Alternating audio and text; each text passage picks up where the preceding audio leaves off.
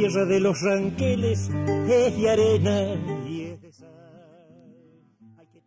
Auspicia Palabra Rural Seminare. ¿Qué tal amigos? ¿Cómo les va? Bienvenidos a Palabra Rural. En esta edición nos trasladamos hacia la zona de Traslasierra, en la provincia de Córdoba, y en ese particular microclima pudimos ver ya maíces a punto de cosecha y se trata de maíces hiperprecoces y por eso lo consultamos al asesor agronómico de ese establecimiento ubicado en la zona de Villa Dolores, en la provincia de Córdoba, el ingeniero Juan José García Alebras.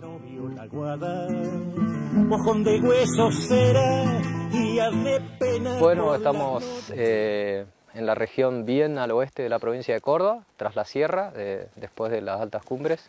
eh, en el valle de tras la sierra, donde tenemos toda la cuenca productiva, después la principal ciudad que es Villa Dolores. Eh, estamos más o menos a unos 240 kilómetros de la ciudad de Córdoba, cruzando las altas cumbres. Eh, en la ciudad de San en el pueblo de San Vicente, eh, enclavado principalmente en una de las zonas mayor productora de, papa dentro del sistema de producción papero de la Argentina, como principal cultivo, y también otras otros cultivos como cereales de maíz, trigo, algunas veces algunos lotes de soja y algunos specialities como dentro de ellos la papa principalmente, pero también tenemos alfalfa, eh, algodón en algunas zonas y, maní con, una presión importante que está viniendo desde, el centro sur de Córdoba con una presión importante cada vez mayor. Eh, las condiciones agroecológicas de la zona? Bueno, principalmente estamos en una zona, en una región semiárida con un, con un régimen de precipitaciones que andan entre los 450 a 500 milímetros anuales. Eh, lamentablemente hubo una distribución que acompañan entre 3 a 4 meses besando algunas lluvias en inicio de primavera, después se extiende algo en diciembre y ya fines de enero-febrero, lo cual da una, una región bastante, como se define, semiárida,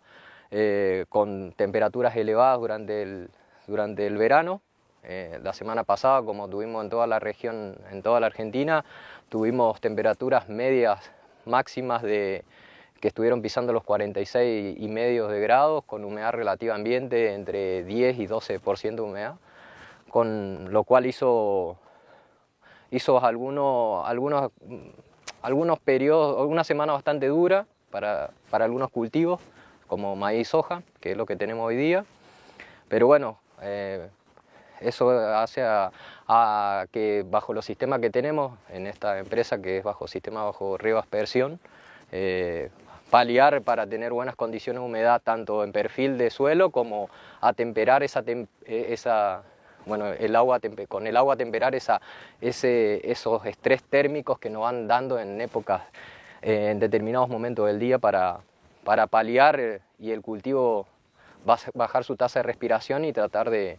compensar durante el día un poco las elevadas temperaturas.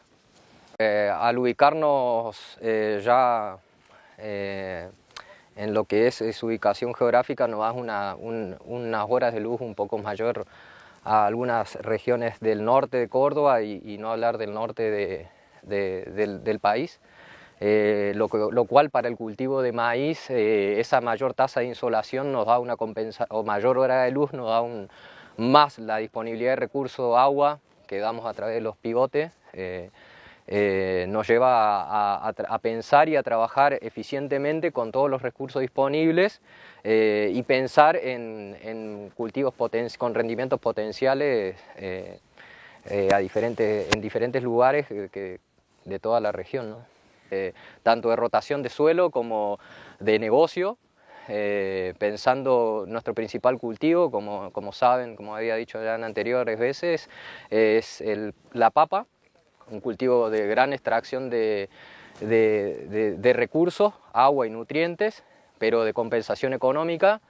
eh, pero atrás de ella entramos con rotación con maíces, con gramíneas, principalmente maíz y trigo, para hacer una incorporación de mayor nivel de, carbono a nivel del suelo, son suelos pobres, es una agronomía, es un suelo artificial que lo usamos principalmente de base,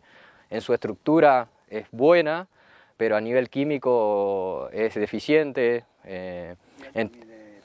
y, al tener, una, a tener poca tasa de materia orgánica por su origen y a tener una alta tasa de mineralización por la elevada temperatura y la disponibilidad de agua que tenemos, hace que, que, bueno, hay que jugar un rol importante en la rotación de gramíneas con el cultivo de papa y, eh, y, alguna, y alguna soja entre medio que podamos hacer.